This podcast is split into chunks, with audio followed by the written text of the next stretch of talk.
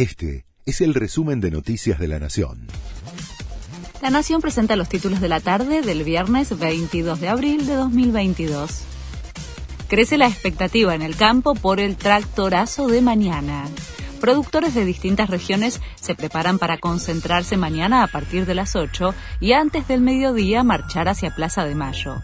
Es en rechazo a las últimas medidas adoptadas por el gobierno que involucran la actividad agropecuaria eliminan un simbólico trámite del pasaporte argentino para entrar y salir del país.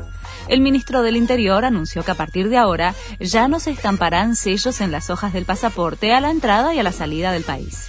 El funcionario destacó que la modificación elimina el uso de más papel y contribuye a la reducción de costos para el Estado e impacta también en el medio ambiente.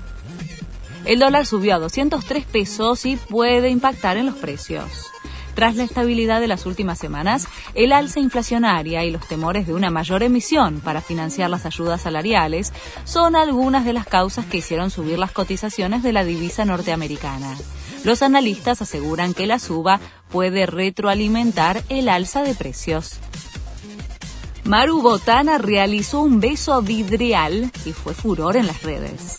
El año pasado, la cocinera había compartido un video chupando hielo y de inmediato se viralizó. En esta oportunidad grabó un extraño momento en la que se la puede ver frente a una ventana a la que besa sin dar mayores explicaciones, que se convirtió en meme en segundos. Sigue la duodécima fecha de la Copa de la Liga.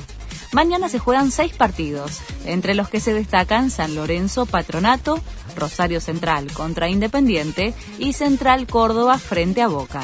El domingo Racing recibe a Newell's, mientras River juega en el Monumental ante Atlético Tucumán, entre otros encuentros. Este fue el resumen de Noticias de la Nación.